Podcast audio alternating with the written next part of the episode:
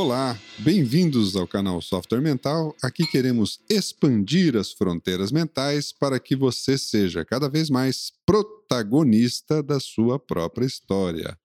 Vamos juntos. O tema de hoje é um tema é, que a gente, no qual a gente quer sair um pouco da casinha, a gente quer falar de coisas novas, coisas diferentes. É, que é fundamentalmente o pensamento divergente. E o nosso convidado aqui hoje é o Paulo André. Tudo bem, Paulo? Tudo jóia, Luciano. Muito obrigado pela oportunidade da gente trocar as ideias sobre um tema que, para mim, é o máximo. Né? Eu gosto muito do, dessa questão da criatividade, da inovação, do empreendedorismo. Show de bola, meu velho. Lembrando que contamos com o patrocínio e apoio técnico da Atena Mídia. Ô Paulo, você sabe que a gente está eh, aí na quarta revolução industrial e, e uma, um dos grandes desafios que é, a gente tem acompanhado no mundo corporativo, é, no qual eu tenho mais contato, está começando a se usar uma metáfora antiga, mas que é muito aplicável hoje, que é assim: a, o sapo ele está na água dentro da panela e ele não vê a água esquentar e ele morre cozido por não perceber a diferença de temperatura. Esse cozimento é a inovação incremental, né? É, Vai. É isso aí. Então, e você sabe, velho, que as organizações estão passando por isso porque elas sabem que precisa mudar, sabem que inovação é uma necessidade, mas na prática, por exemplo, na agenda de 2018 no Brasil, é, as empresas estão investindo em média 3% do seu faturamento em inovação ou seja, é praticamente nada. Então, o discurso ele até acontece, a prática é pífia em termos de desenvolvimento, em termos de soltar de fato o pensamento, e não é de estranhar porque a gente vem de um modelo educacional onde a gente sempre foi ensinado a repetir conceitos e não em pensar em conceitos. Ou seja, se a gente fala do pensamento divergente, essa, essa condição da gente soltar mais o pensamento à deriva para buscar ideias originais, é, novas concepções, novos approaches, novas abordagens. Em comparação ao pensamento convergente, que é a aplicação prática, é fazer as coisas acontecerem com método, com processo, as empresas brasileiras, de modo geral, são praticamente, na sua totalidade, é, totalmente convergentes e quase nada divergentes. E isso é, é, é, é um problema e um desafio é, quando você pensa que a inteligência artificial, por exemplo, que é uma das tecnologias da transformação digital, é uma das tecnologias que vem à frente dessa transformação digital pela qual o mundo passa e as, e as organizações também, é, ela requer justamente habilidades que não sejam repetitivas, porque a repetição a inteligência artificial faz. Mesmo ainda que num nível onde essa, essa inteligência artificial seja só específica, né? então, por exemplo, é, você vai jogar um, um, jogo de xadrez contra uma máquina, ela vai ganhar de você. Mas se você pedir para ela fazer um sorvete ou, ou, ou, um bolo, te dar uma xícara de café enquanto joga, ela não, não, consegue fazer porque ela só é específica para jogar xadrez. Por enquanto, ainda estamos nesse nível. Daqui a alguns 20 anos, parece que a gente vai começar a ver umas coisas diferentes aí, né? Meu velho, então, é, um, um, desafio grande é a, as pessoas trabalharem com pensamento divergente. Você é um cara que é, por essência, um cara que eu admiro bastante pela tua capacidade de ter um pensamento divergente e trazer umas ideias amplas e diferentes aí. A turma às vezes te chama de, de, de diferentão, de esquisitão por, essas, por esse teu pensamento divergente. Como é que você, como é que você, como é que é a tua prática disso? Chamam e eu fico feliz, muito feliz, né? o cara é maluco. Poxa, que bom, né? Você mostra que tem tá, então, para a gente ter esse pensamento divergente, ser criativo e inovador, se, você, se a maioria não te chamar de louco. Tem alguma te, coisa errada. Aí você não vai ser. Tá pouco. Tá pouco, porque. então, mas por outro lado, é assim: é a, é a, quando você fala em inovação, você tem que estar tá sendo criativo e produzindo útil, alguma coisa útil para a sociedade. Ou seja, uhum. é uma criatividade, está fora da casinha, mas com discernimento. Com, claro, né, claro. Dentro do processo. Com alguma integrado, concretude, né? Integrado com a sociedade. Com, senão aí é loucura também, né? Sim. Propriamente dita. É, o, o, o que eu vejo, sabe, Paulo, que eu acho que é, é complicado nisso, é que assim. É, a, a preocupação com a convergência, e até se diz, né, inovação é a criatividade aplicada a inovação, Mas, velho, sem a primeira etapa, não tem a segunda. Sim. Sem o pensamento divergente, sem você se permitir pensar longe, inclusive errar muito, é, você, não, você não consegue ter, a, de fato, a inovação, né?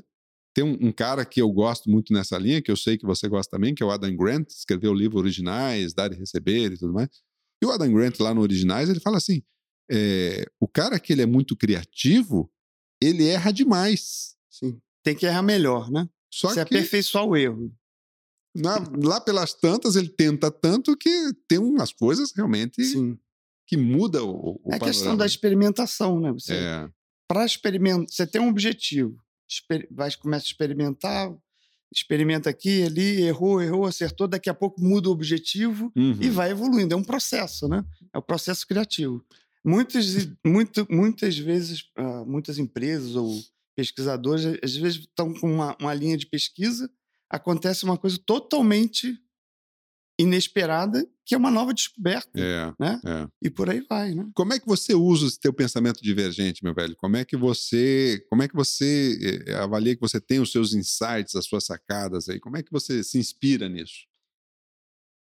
Bem, eu com, começou a cair a ficha para mim desse meu processo de, de pensar vamos dizer assim, claramente, né? De uhum. assumir a minha questão de visionário. Uhum. Quando eu me mudei para Foz. Né? Uhum. Eu me mudei em 2004, eu não me formei, né? Eu fazia engenharia eletrônica na Federal do Rio de Janeiro, estava lá no terceiro ano, tive uma depressão gravíssima, né? Uhum. Sete anos de depressão, acabei não me formando, fui trabalhar de boy na empresa do meu pai. Quando eu decido me mudar para Foz do Iguaçu, com o trabalho com, no voluntariado e da Conscienciologia, e sem emprego, e abrir mão de ser funcionário do meu pai, uhum. com a perspectiva futura de um dia Quem vir sabe? assumir alguma coisa lá. Uhum. E aí eu vi assim, poxa, tô indo por um sonho maior de desenvolver essa ciência com os amigos e tudo, mas eu tô indo para uma, uma, uma cidade do interior, final da linha do trem, eu sei que lá não tem emprego, né? Eu não tenho formação, não sou médico, não vou fazer uhum. concurso para nenhuma empresa pública. Então, eu só tinha uma opção, que é a questão do empreendedorismo. Né? Uhum. Ao mesmo tempo, muito a partir do, das coisas que eu via acontecer dentro da Conscienciologia, dentro daquele métier específico da Conscienciologia, e também expandindo para o que acontecia no mundo. Uhum. Nessa época, 2004, já de, a partir de 2000, no final da década de 90, eu pensava assim, poxa, se isso está acontecendo, vai acontecer daqui a 5, 10 anos, pode estar tá acontecendo isso muitas coisas, coisas assim, dentro do nosso métier da Conscienciologia, eu previa, falava com os amigos, amigos falavam, Paulo, cara... Menos. Viaja, não. então, uma coisa boba, uma coisa, vou dar um exemplo bobo. Dá. Tá? Poxa, temos que ter uma TV, uma rádio, trabalhar com cinema. Quando eu falei, falava isso na década de 90, cheguei a falar numa reunião de diretoria, pessoal não é que me ignorou, é que a prioridade era outra, não tinha uhum. espaço mental naquele momento. Uhum. Hoje temos uma TV Cognópolis, temos uma rádio, estamos trabalhando com cinema, mas enfim. Isso foi me dando uma autoestima, uhum. uma autoconfiança, numa condição que eu estava saindo de uma depressão. Sem, então eu não estava com autoestima e autoconfiança tão. tão então, boa. essas minhas características foram, foram surgindo, uhum. né? Nessa, nesse, nesse processo. Quando eu chego em Foz do Iguaçu, eu falei, eu tenho que empreender. Uhum. Eu vim com, como diretor de marketing do, do Instituto, já sabendo que não ia, aquela condição não ia durar muito e ganhando muito pouquinho, né? Uma, que a gente chama de duplo vínculo. Então, e eu sempre com a cabeça de comunicação. Eu queria criar um, eu queria criar tipo uma mídia, empresas de mídia, uhum. né, nessa área, e de educação. Sempre fui muito ligado à questão da educação e da, e da, da educação e mídia e comunicação. Uhum. Para quem não sabe, minha gente, o Paulo André, ele é sócio fundador, por exemplo, do Colégio Bertone aqui na, na região de, de, de Foz do Iguaçu aqui, que é considerado hoje... Um, a Veja fez um ranking, ela criou um critério muito ex, é, exigente, né? Uhum. E, e, no final da, do ano passado, a Veja lançou esse ranking com esse critério muito exigente baseado no Enem, uhum. e o Bertone ficou entre os 50 melhores do colégio do Brasil. É o melhor colégio do interior do Brasil, uhum. tirando os colégios de capital, né? Então sim, é, sim. Então, aí, para quem não conhece, o, o, Paulo, justamente junto com mais alguns sócios, realmente abriram aí. Então, é um cara muito envolvido com o processo de educação. O, o, o Paulo, você fala uma coisa aqui interessante aí que me chamou a atenção. É uma das coisas que a gente é, percebe na, na, na, pessoa que ela é mais divergente, mais criativa, e na pessoa que ela tem mais dificuldade em relação à criatividade, é que muitas vezes o, o, o camarada da, da, do pensamento divergente, quando ele tem dúvida, ele tem dúvida sobre a ideia. É, e, e, a pessoa que ela tem dificuldade com a criatividade, quando ela tem dúvida, ela tem dúvida sobre si. Você, quando você tem essas suas sacadas, as suas ideias, essas ideias então mais visionárias, você nessa hora, você tem dúvida sobre você? Você entra nessa pauta ou você está pensando na ideia mesmo? Não, sobre mim eu estou pensando no, nas soluções do, dos sonhos para a gente realizar, uhum. melhorar a sociedade, tudo mais. Mas acho que vale a pena eu finalizar esse processo lá quando eu cheguei em 2004, uhum. que foi impactante para mim, porque assim, eu não tinha uma reserva financeira, uhum. eu tinha um sonho que era virar cidadão iguaçuense, né, morar aqui uhum. para a gente desenvolver os projetos. E aí, o primeiro empreendimento que eu fiz foi um, querer um jornal, né? Eu estava eu tinha uns amigos publicitários, queria um jornal chamado Foz Cultural. Não sei se você chegou a conhecer esse jornal. Era um jornal de oito páginas, todo colorido. Fiz uma parceria com a De Paula, contadores, que eles têm vários condomínios, e distribuímos. E aí comecei com o jornal. Logo em seguida, criei a, a Trafor, agência de publicidade Trafor, uhum. com a Flávia Viano, Luciano Mello, você conhece essa turma. Sim. E em seguida, estava criando dentro da Conscienciologia, empreendendo a Comunicons.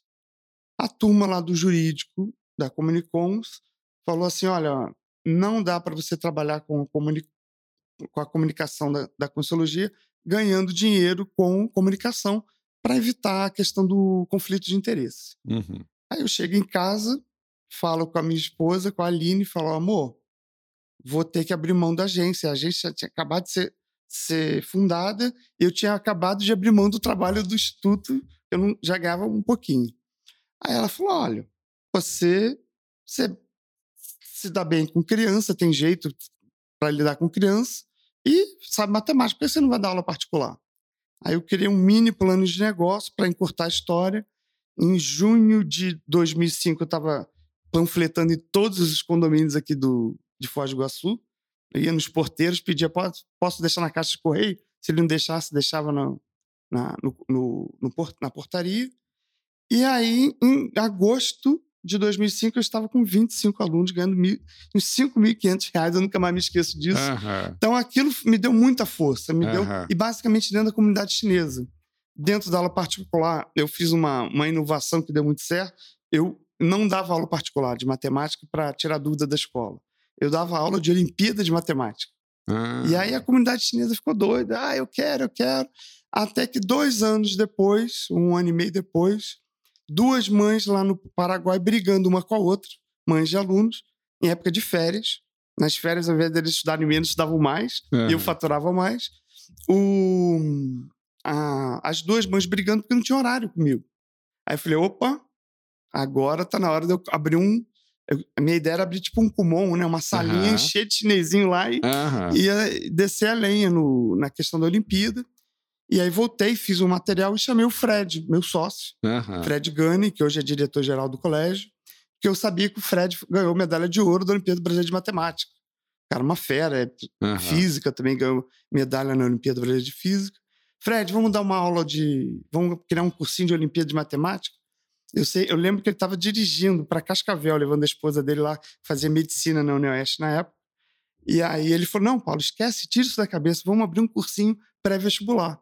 Aí eu falei: Putz, é verdade, porque tem muitas pessoas na, em, na cidade que mandam os filhos para estudar em Curitiba, em São uhum. Paulo, porque os colégios são muito fracos aqui. Enfim, foi assim a nossa história de abrir o colégio. Uhum. Então, é todo um processo, né? Você tem Sim. a ideia, aconteceu ali com a, a briga com as mães, aí você tem. Então, você tem que estar tá sempre ali. Olhando na, os sinais. Olhando os sinais e, e tomando, é, pensando em soluções. Ah, quando eu tomei a decisão de, de, de dar aula particular, não foi a primeira ideia, não foi a Uhum. única ideia. Aham, A gente coloca no papel várias ideias, né? Claro, claro. E aí você tem que ver o que, que você gosta mais, o que, que você faria com mais motivação, o que está mais a- dentro do seu propósito de vida, né? Sim. Então, assim, a educação, eu. Aí eu entrei de cabeça e por aí vai. Você sabe que isso Mas é é, uma... tudo um processo, né? de- Claro. Isso, você sabe que isso é uma coisa interessante, né? Porque na hora que você vai estudar aí os grandes artistas, por exemplo, que tem aí obras, né? Na música, nas artes, na pintura, por exemplo, os caras criam incessantemente, né? Então eles têm que ter uma paixão por aquilo. Se eles não tiverem uma paixão, não tiver um, É o combustível. é né? o combustível, né, velho? Se não tiver essa paixão, se não tivesse gosto, aí sim, o cara criando um monte. Pular, alguma- da, pular da cama motivado de manhã cedo. É, isso aí. velho. Se o cara escuta a música do Fantástico e entra em, em- em- Depressão? em depressão, tem uma coisa esquisita demais aí, né? Tá- Tem uma coisa que tem que mexer na vida e tem que dar uma, uma de pipoca aí, tem que realmente virar as coisas de outro, de outro lado aí, né? Porque senão realmente não vai. Ô, Paulo, você sabe que uma das coisas que se fala também do pessoal do pensamento divergente é que os maiores arrependimentos são pelo que a pessoa não fez do que sobre os erros que cometeu. Como é que você lida com o erro, velho? Olha, não. Assim, a gente tem que elaborar, tem que ver o que, que errou, é, o, o processo. Tem que estudar o erro para não repetir, né? Ou Aham. minimizar essa, aquele tipo de erro, né? Tem Aham. que ter novos erros, aquela famosa história de ter novos erros. Mas eu sou de boa, não tenho. Não sofre com isso. Não sofro, não sofro com isso. O processo todo é uma questão de autoestima também que eu vejo, né? Aham. Ah, Se a pessoa ela é arrogante, se ela acha que é, é- é a- Não pode errar. não pode tá- errar tá- e tudo. Isso é um processo até de criação, né? Aquele negócio do- da criança, é, dos pais, né? Isso é muito conhecido na, na educação. Aquele negócio dos pais parabenizar a nota e não parabenizar o esforço, Aham. né? Aham. Então, aí a pessoa cresce assim, poxa, tirei um 9, tirei um 8, errei du- duas questões, uma questão é penalizada e sofre. Não. Eu chego para um aluno que tira zero e falei, cara, puto, você da turma aqui é o cara que tem mais condição de melhorar.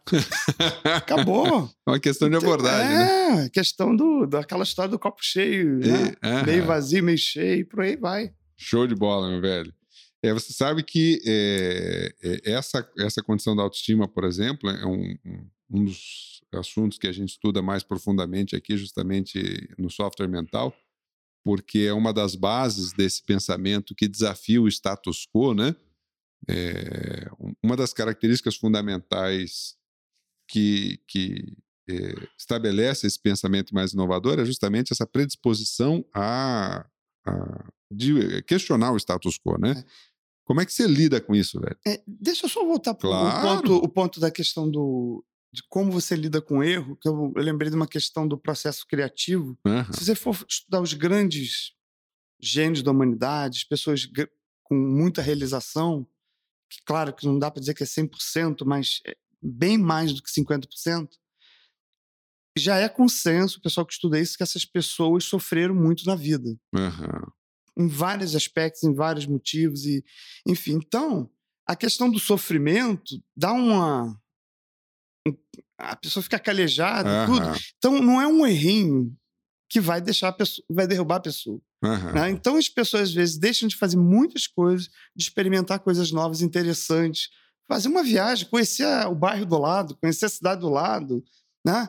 Ou ir ali a Poçados, o cara mora aqui em Foz há 200 anos, nunca foi a Poçadas, nunca não conhece o estado dele que ele mora. É o cara que mora no Rio de Janeiro, nunca foi no Pão de Açúcar, enfim. A, a questão de você não ter medo de, de errar Uhum, por uma questão de já ter tomado tanto na cabeça na vida, ou foi a morte de, de um pai, é muito conhecida essa estatística, muitos gênios tiveram morte dos pais, principalmente o pai, né? Aí eu já entro numa seara da psicologia que eu não, aham, não, não entendo, mas pais, os jovens, né? aham. Então, tem a questão da depressão, tem a questão das drogas, tem a questão do, do alcoolismo, né? Então, tem vários aspectos, né? Que aí mexe também com o processo cerebral, Sim. psiquiátrico, enfim. Mas tem vários aspectos que têm a ver com a autoestima e essa autoconfiança que eu estava comentando, que a pessoa ela vai encarando as novas experiências e encara o erro de uma maneira positiva, né? Ou a menos uma coisa que eu não devo Sim. fazer, pela, pelo processo de ter sofrido mais, mais na vida. Não sei se eu fui claro. Não, acho que sim, né? Eu, eu pelo menos vou, vou, vou colocar para você o que eu entendi. Você me corrija se eu estiver falando alguma bobagem aqui. É, pelo que você fala, o que eu consigo entender é assim: é, pelo fato de, de, ter passado por diversos tipos de sofrimentos né? ou dificuldades, a, a, relativização do que é erro, do que não é erro, ela toma uma proporção é. muito diferente, né? Tem dois exemplos assim bem bacanas. Um foi o, nosso astronauta Marco, Marcos Pontes. Estava vendo outro dia um vídeo dele dizendo que foi muito difícil para ele, que ele estava lá na NASA treinando, de repente recebe uma ligação que foi convidado, você vai ser, foi convidado para para ir lá para a ISS, né, para a uhum. estação espacial para ele uma realização de vida. Uma, claro. Mas aí estava com um filho, acho que era o filho, se não me engano, tendo uma doença gravíssima. E o negócio, a vida dele estava entrando num buraco naquela época, né? Claro, tem todo o histórico dele anterior, das dificuldades, nasceu numa família pobre, superações e tudo mais. Então, só até chegar ali na NASA já foi um, uma grande vitória. Uma né? grande vitória. E aí depois ele ainda chega e fala assim: olha, você infelizmente não vai ter mais ônibus espacial, então, vai ser na Rússia, vai ser o lançamento lá em. Na Rússia, não, de um soviético. E você vai ter que. Tem 60 dias para aprender russo, uma coisa assim.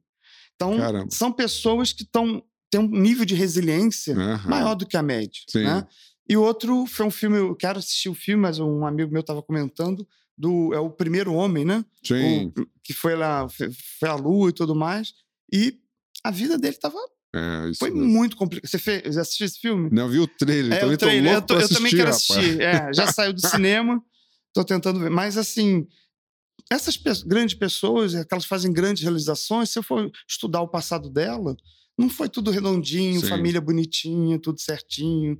Não, é tudo. Tem um histórico de relação, de, de contrariedade que não é é, de superação, né? Exatamente, e que tem a ver com essa, essa, essa questão do, do, do, do impacto de cada erro na vida é. do indivíduo, né? Sim. Eu, eu costumo dizer assim, se a pessoa ela enxerga, é, tem uma visão pequena da, das possibilidades, o, o, o, erro, por menor que seja, ele já pega uma grande parte dessa visão e dessa perspectiva que a pessoa tem. Sim. Agora, se ela consegue enxergar o mundo de uma forma muito mais ampla, as possibilidades dela de uma forma muito mais ampla, é, a, a, saída da zona de conforto de uma forma muito mais ampla, há uma relativização, e, e, esse erro que então era tão grande no, no, na, no, primeiro exemplo que eu dei, agora ele se torna até relativamente pequeno, ou seja, não é impeditivo, ela não se deixa paralisar pelo medo de errar. O erro é um, tipo diferente de vitória. E acabou, o pessoal. É um passo a mais que ele deu. É uma, é uma forma de aprender é, alguma coisa é um a mais. E, é claro, uma, uma experiência que se, se cria aí, né? E, e, e, uma coisa interessante que se fala também, Paulo, em relação ao. O, o, citando de novo aqui o Adam Grant, ele tem uma, uma, uma expressão que eu acho muito curiosa. Ele fala do vujadê. Então, o déjà vu é aquela sensação que a gente tem, as pessoas têm normalmente, já ter visto alguma coisa. E ele fala do vujadê como é, você ter um novo olhar sobre uma coisa. Você olha aquela coisa 50 vezes, mas na 51 primeira você tem uma sacada que você nunca tinha pensado sobre Sim. aquela característica, né? Ali na, na, ali na Conscienciologia nós temos uma prova que é a tal da prova da imagística, uhum. né? E aí a prova, bem simples, não tem nada de mágico. As pessoas sentam na mesa, tem um objeto embrulhado ali, você um número, você recebe uma resma de papel e você tem três horas para fazer 200 associações relativas àquele objeto. Uhum.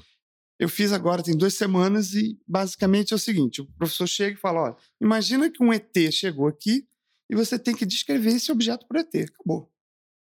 Se repetir a mesma descrição, descrição perde, uhum. não vai valer. Se viajar, fizer uma derivação muito fora, também perde.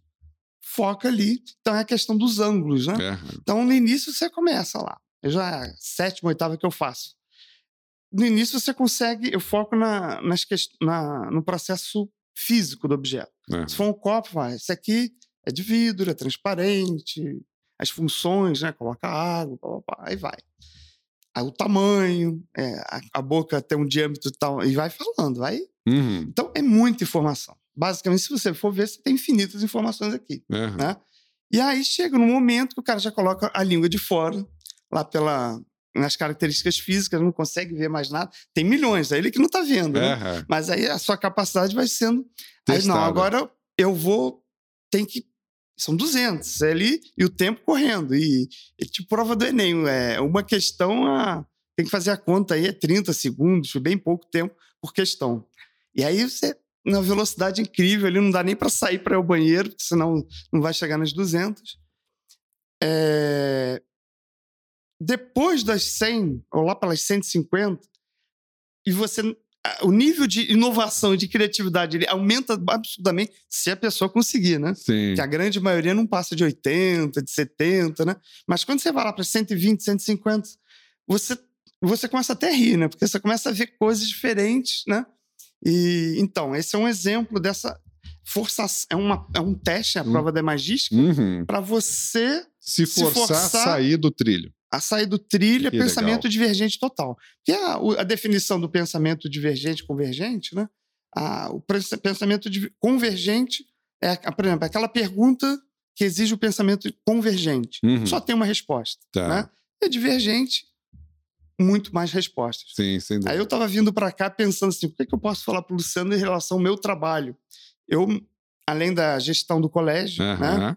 e lá do trabalho voluntário, eu sou professor de matemática do quinto ano, crianças de 9, 10 anos, até o oitavo ano. Aham. Tem um problema que eu sempre, todo ano, a gente acaba dando, isso é problema conhecido de vestibular, de Enem, que é assim: se você tem 30 trabalhadores que fazem uma casa em 10 dias, ou 100 dias, 30 trabalhadores fazem uma casa em 100 dias. Aí vem a pergunta: 15 trabalhadores vão fazer a mesma casa em quanto tempo? Aham. Se você- então é a tal da, das, das grandezas inversamente proporcionais. Né? Você dobra a quantidade de trabalhadores, a resposta convergente qual é? Metade do tempo. Metade do tempo. Você vai fazer a casa em 50 dias. Mas, se fosse uma pergunta aberta, né? Aham. aquele aluno criativo que não é tolhido pelo, pelo processo do colégio, né? que você estava Aham. comentando das escolas e tudo mais, que não é só no Brasil, é No um mundo processo inteiro, é. do mundo. É e, verdade. isso é uma crise hoje na educação, a gente está tá, tá desenvolvendo isso, tenta, tá, a educação está numa revolução, né? Tá. Tá para acompanhar a, a revolução 4.0. O maior TED é o do Ken Robson, que critica a Isso. falta de criatividade nas escolas, né? Mas aí você faz essa mesma pergunta. 30 trabalhadores fazem uma casa em 100 dias. 15 vão fazer em quantos? E aí você abre para ser divergente. Imagina se eu tivesse um colégio, que eu desejo que a gente chegue nisso, né? Uhum. O Bertone está sempre, a gente está sempre em modificação, mas a gente também tem que estar dentro do, do esquema Dos do Enem, padrões. dos padrões. Mas imagina se eu abro uma questão dessa aí o aluno que me responder. Ah, vai ser pior, porque eles vão conversar mais. Os, mais gente, vão conversar mais. E a produtividade de cada um? Então você pode dar 200 respostas para a mesma pergunta, Claro. né? Então e aí? É, não é só porque dobrou, aí prevendo isso, tem muito problema que já coloca. É, considerando que a produtividade dos trabalhadores é igual. É igual. E por aí vai. Né? Para poder enquadrar bem, né? É, velho? mas interessante essa questão do pensamento convergente e divergente. é, você tem pessoas que têm mais características. É, é até temperamento, né? Uhum. É, numa empresa, você sabe que numa empresa você tem que ter pessoas totalmente convergentes. Você não vai deixar Sem dúvida. para pagar imposto, pagar conta, contador, É, o cara com pensamento divergente. Contabilidade muito criativa não dá certo, né, velho? Então a já questão tá é o seguinte: não me dê um Excel. Eu não tô nem aí para Excel. Nem, eu não me interessa. Então é questão de temperamento também, né? sim. Também numa empresa que só a turma do, do financeiro do Excel, você está perdido. Você- o, o valor do seu negócio vai ser Muito baixo em termos mais de agregação baixo, de valor, né? Exatamente, né? Até porque, se a gente for ver a- as empresas de maior rentabilidade, são as empresas que têm maior, maior capacidade de geração de valor, ou potencial de geração de riqueza.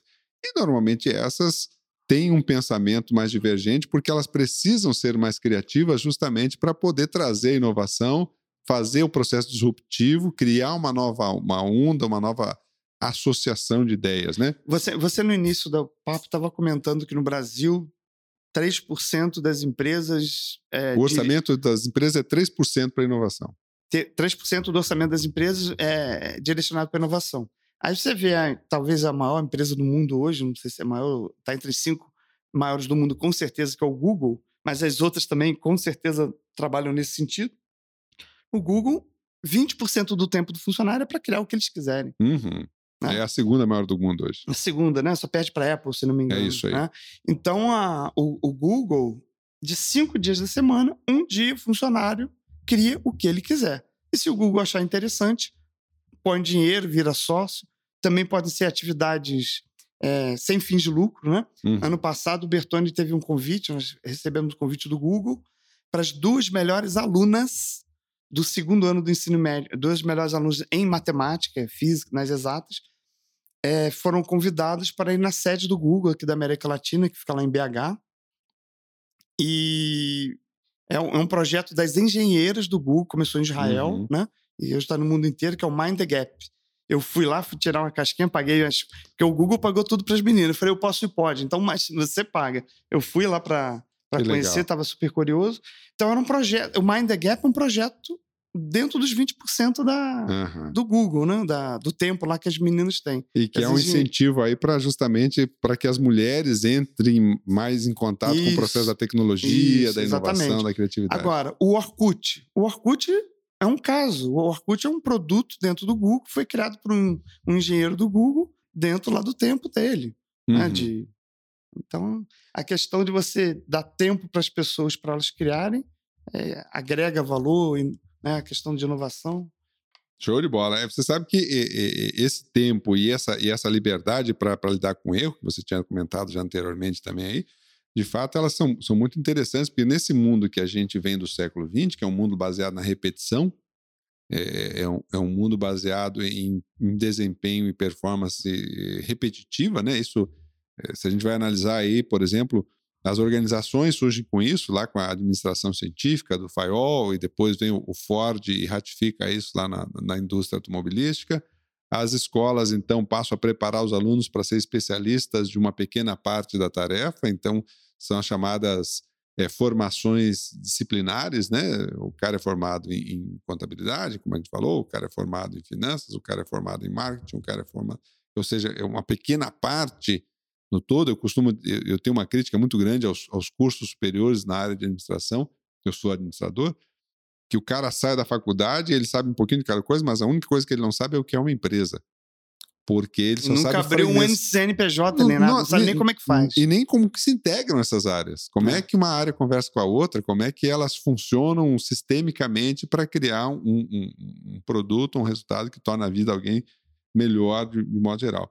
E, e isso cria um medo tão grande nas pessoas de errar que existem algumas estatísticas que dizem que, por exemplo, se você pergunta para as pessoas qual foi a melhor ideia que elas já tiveram, veja que você não está estabelecendo eh, mérito, você não está estabelecendo é, rótulo, medida de grandeza, você está perguntando assim, qual é a melhor ideia que você já teve, que você acha que você já teve? E, normalmente, 85% das pessoas, elas permanecem em silêncio, elas não têm coragem de, e, e nem conseguem, muitas vezes, identificar qual a melhor ideia que, que, que já tiveram, pelo menos alguma coisa próxima disso, justamente pelo medo de ser julgado, pelo medo de errar, né? O, o cara do pensamento divergente, o que não pode ter medo é o medo do julgamento, tá certo sim, isso, Paulo? sim, sim. Como é que isso é para você, velho? Como é que você lida com o julgamento das Eu pessoas? já comentei, eu tenho que. Assim, quanto ma- mais rápido eu esquecer, melhor. Desassimila. Esquecer mais rápido. É, não tem. E, qual- e- e- e- como é que você eh, trabalha a tua, o teu desenvolvimento então de ideia? Eu sei que você tem umas até ideias. ao contrário, se o cara não criticar, eu vou ficar chateado. Porque, na média, se você quer fazer realmente uma coisa diferente, útil, se a maioria das pessoas não te olharem.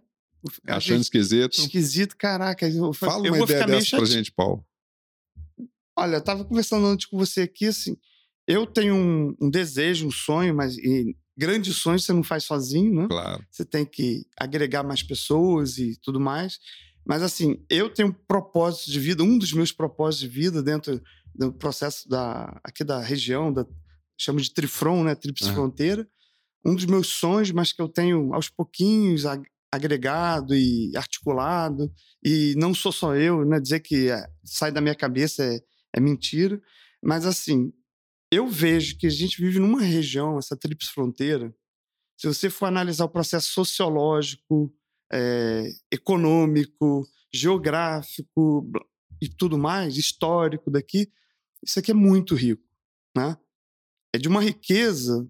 Você pensa assim, você tem uma comunidade árabe, você tem uma comunidade oriental grande, você tem europeia, europeus, tem colonização europeia.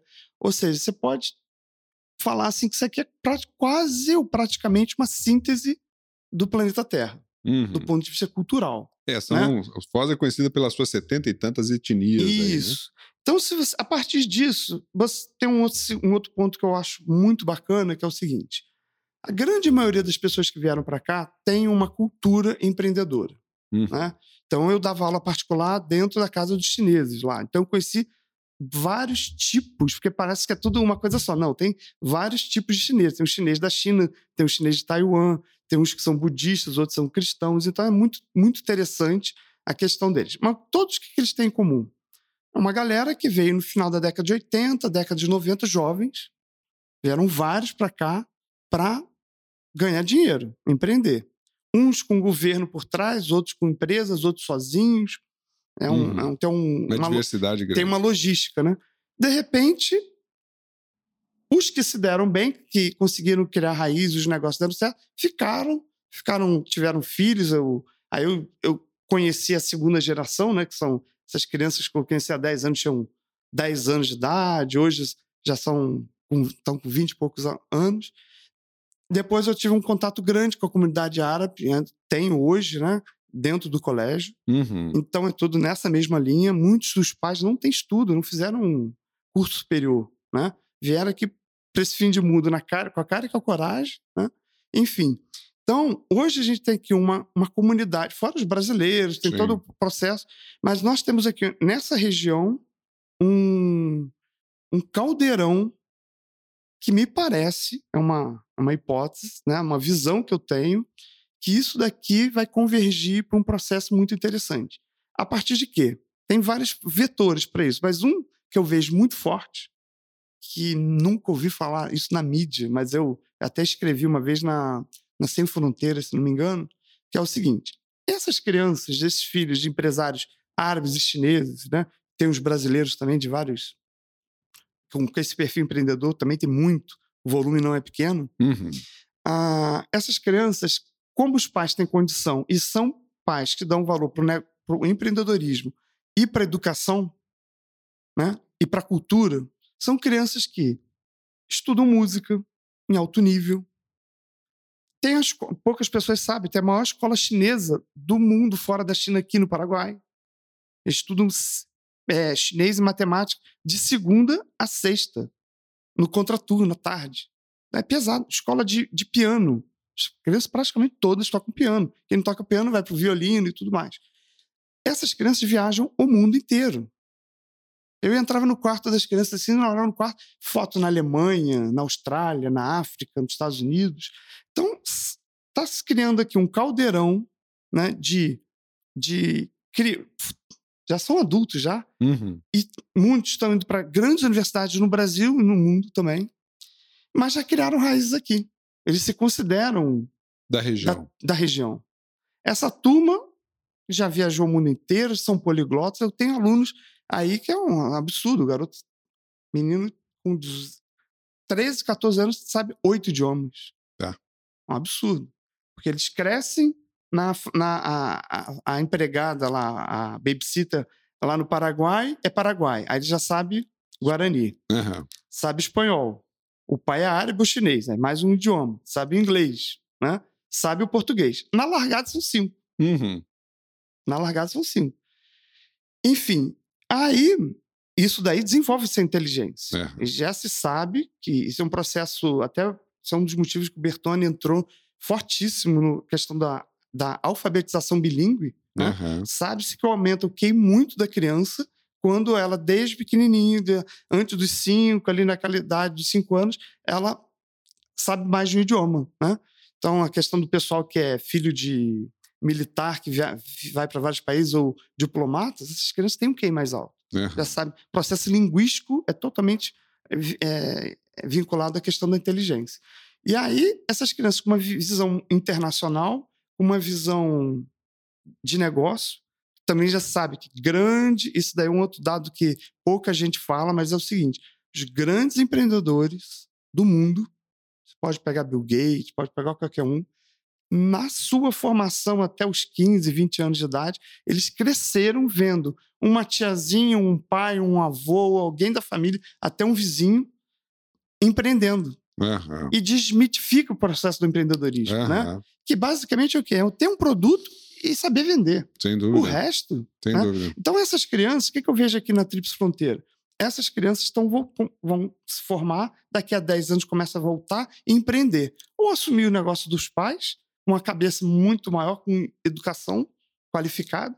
Eu vejo que isso aqui tem uma chance de, de bombar. Uhum. E da minha parte, da, da pergunta que você fez e que eu, que eu é minha paixão e eu acho que é minha contribuição, e o que eu, é meu propósito, né? Uhum. Eu quero contribuir para desenvolver duas grandes indústrias aqui. E eu não sou especialista em nenhuma das duas, né? Uhum. Mas eu, eu, eu, eu tenho articulado e tenho, é, bem num processo incremental de networking, a gente vai fazendo os processos, mas eu quero trabalhar em duas indústrias, desenvolver do cinema Uhum. e da, da engenharia aeroespacial. Pô, o Paulo é doido, cara. Coitado de cinema, engenharia espacial. Mas olha só, fazer o quê, né? Você me chamou e perguntou, Isso, não posso venha, fazer nada. Mas a, a- a engenharia aeroespacial, a questão dos foguetes e tudo, nós vamos entrar nos próximos 20, 30, 40 anos. A, gente, a nossa civilização está num processo violento, exponencial de mudança. Né? Sem dúvida. Você começou a conversa com a questão da Revolução 4.0. Tem uma revolução seguinte, que é- vem logo a seguir, que já se sabe, em função dos investimentos da NASA, de Índia, de Japão, de China, nós vamos virar uma civilização multiplanetária. Não tem Sim, saída. sim. né? Vamos começar a ter pessoas nascendo na Lua e em Marte, no mínimo. É questão de tecnologia, mas Sem o negócio está acontecendo, não tem saída. É, é- é- é tão fácil prever isso como era fácil prever na década de 50, que todo mundo, quem era da tecnologia, que todo mundo um dia tem um celular, um. Ah, é simples, né? A pessoa é só juntar as pontas e. Então, não tem saída. Nós seremos uma civilização multiplanetária. Mas a minha, a minha motivação, a minha grande motivação, quando eu falo de cinema e de, de astronáutica, é o seguinte: eu sou um cara que eu lembro desde pequeno, desde criança. Eu sofria. Minha mãe outro dia lembrou, nem não lembro dessa história, eu pequenininho. Eu sofria quando via pobreza, as pessoas sem ter acesso à, à educação. Sempre tive Uhum. esse processo. Então, o que, que eu vejo? Se a gente conseguir, cada um puder, dentro da sua condição, fortalecer a questão da educação, da ciência e da tecnologia, né? isso daí é para mudar o mundo. Né? Com certeza, É, com e- certeza. e- e é a um gente tripé sabe disso, fundamental, Eu não né? estou contando nenhuma novidade. Sem né? dúvida. É, então, assim, eu vejo que a nossa, nossa cultura, nossa civilização, ela vai ser uma. tende a ser o quê? Você também está falando da inteligência artificial, perda de, dos, dos empregos repetitivos. A tendência é essa. A tendência é o seguinte: o analfabetismo no mundo tá, tende a acabar. Na África, com acesso à comunicação tudo. Então, nós estamos pa- passando a ser uma civilização educada, daqui a alguns séculos, de cientistas, essa é a tendência, né? E criativos, porque vamos fazer tudo que os robôs não vão fazer, o que a inteligência artificial É não vai fazer. Então, a minha motivação qual é? Aqui para a região, baseado nessa condição que já existe aqui, né? E a gente pode citar outras, tem o Aquífero Guarani, bababá, bababá, mas aqui tem um processo de ser é, uma região central na América do Sul, né? enfim, tem todo um, um pro- do Mercosul também, né? Tem, tem outras, outras características, mas eu vejo o seguinte, minha motivação, quero desenvolver a área do cinema e a área da astronáutica. Por quê? A astronáutica é um guarda-chuva Uhum. ela é um guarda-chuva de todas as outras, de todas as outras ciências, inclusive medicina, Sem dúvida. a Psicologia. psicologia, tudo. O cara para entrar num foguete, cara tem que ser, tem que ter a visão perfeita, tem que entender de engenharia, tem que ser médico, tem, que, ser um cara equilibrado. Se um amigo surta, ele tem que saber resolver, tem que ser psicólogo, não vai. Enfim. E o cinema, o cinema, que é uma outra área criativa da humanidade, que são as artes, né? Ah, o cinema, o que acontece? A literatura, tá o teatro, tá a dança, tá a pintura, tá tudo dentro do cinema. Aham, Né? aham. Então, qual é a minha, a minha base para isso? Eu sou um cara apaixonado, sou autodidata, tenho participado de congressos na área de educação de crianças superdotadas. Uhum. Então, qual é o meu desejo a partir do ano que vem? Fazer uma. Já não é a primeira, já a terceira, quarta, quarto experimento que eu faço, Uhum. de identificar crianças superdotadas na região e dar condições, né? Já fiz isso algumas vezes. Sim. Em 2012, fiz um, um projeto a gente chamava de Elevens, né? A gente lançou no dia 11 do 11 do 11, né? Eu, o Tiago André, que é um psicólogo também apaixonado por questão da superdotação dessas crianças acima da média, nós recebemos uma, uma autorização do prefeito, Paulo McDonald, da Joane, na época era secretário de Educação, fizemos teste que em todas as crianças, todas que os pais deram permissão, Claro. do, do quinto ano, né? que é o último ano do, do município, as Aham. crianças com 10 anos. E das 3.600 crianças matriculadas, nós eh, fizemos teste em 2.200 crianças. Né? E aí selecionamos 36 com um critério, um técnico, um uma metodologia de uma das ONGs que eu mais admiro no Brasil dessa área, é uma ONG do Rio de Janeiro, da doutora Maria Clara Sodré, que ela, ela identifica crianças superdotadas em favela, onde passa o metrô, lá no Rio. É um patrocínio do metrô e tudo. E essas crianças trabalham lá no Rio, cinco, estudam cinco, quatro anos de ensino, ensino fundamental 2 para entrar nas melhores escolas públicas do ensino médio. Enfim, usei essa metodologia e selecionamos dessas 2.200 crianças de todas as escolas de Foz, 36 crianças, né? Hoje essas crianças estão com, já não são mais crianças, são adolescentes, estão no segundo ano do ensino médio, né? Então foi uma experiência muito bacana, Bacana. durou, eu estive presente um ano e meio, depois eu passei para a Uniamérica, Uhum. né? O Rion assumiu, foi muito bacana esse experimento, muito interessante. Agora tive várias lições, vários erros, né? Aqueles erros novos que a gente aprende para não errar mais, né? E agora numa uma outra condição eu quero eu quero envolver o pessoal da região que tem motivação com a questão do, da inovação, né? Tive em contato com o empresário da S, dono da SWA, o Leandro.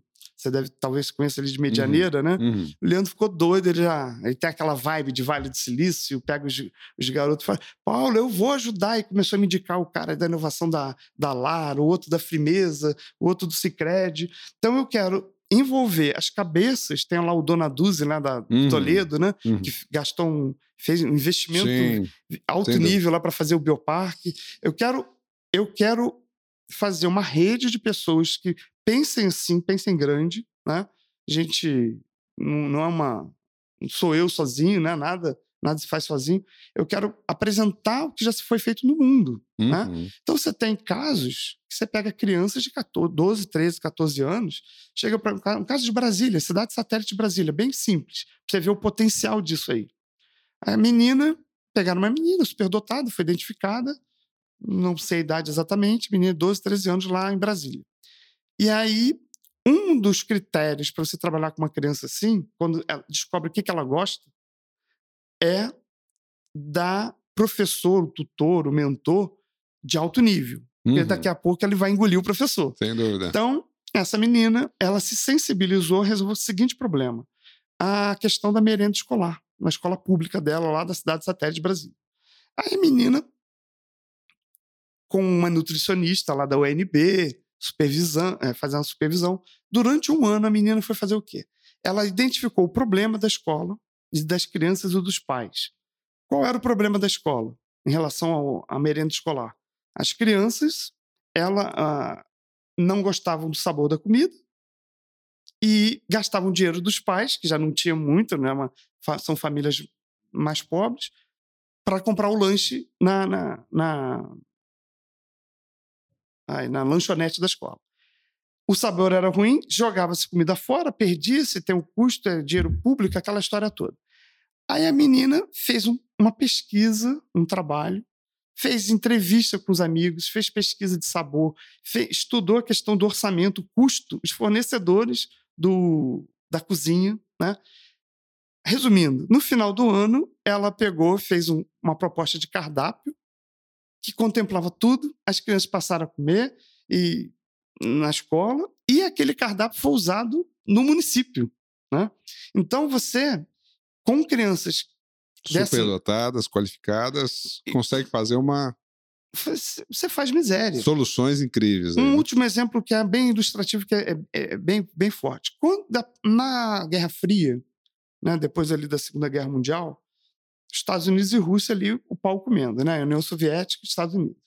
E aí os russos mandam o tal do Sputnik, que era uma lata velha lá, ficava rodando em volta da Terra, falando bip, bip, bip.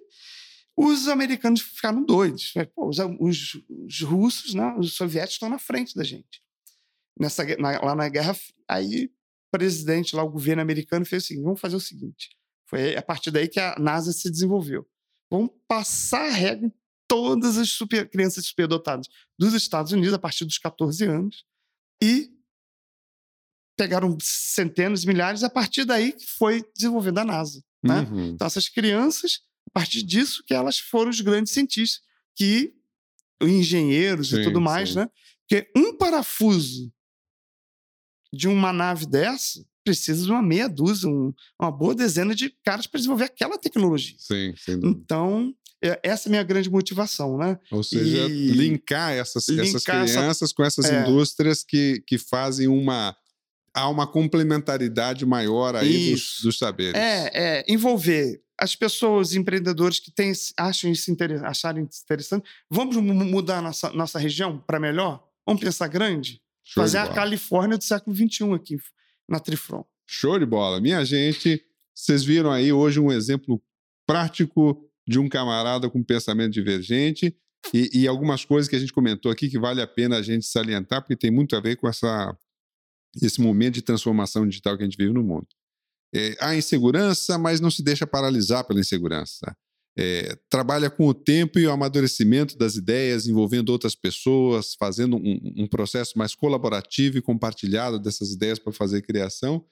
E, e, e, mesmo tendo ideias que, que mostram-se erradas, não se deixa paralisar e, e segue em frente criando coisas novas e o Paulo é um exemplo de coisas que eh, desse, desse, movimento e, e que está materializando iniciativas muito importantes. O Bertone é um, é um grande exemplo aqui, mas eh, outras iniciativas que, que, a gente sabe que começam a andar, inclusive a, a ideia do, de um curso de astronáutica aí que já está sendo aprovado, aprovado na América né? para começar no que vem. Show de bola. Paulo, grande prazer ter você aqui com a gente. Eu espero que a gente possa ter outros momentos desse, outros papos desse aí para explorar a esse conceito da mente divergente que ela é tão importante para a gente aqui. Obrigado aí, Luciano, pra, pela oportunidade para compartilhar isso aí, essas ideias. Show de bola, meu vamos velho. Vamos ver os feedbacks aí, as críticas. Vamos juntos. Estou aguardando as críticas. Vamos juntos, vamos juntos. Muito bem, pessoal, estamos chegando ao final de mais um episódio do nosso podcast.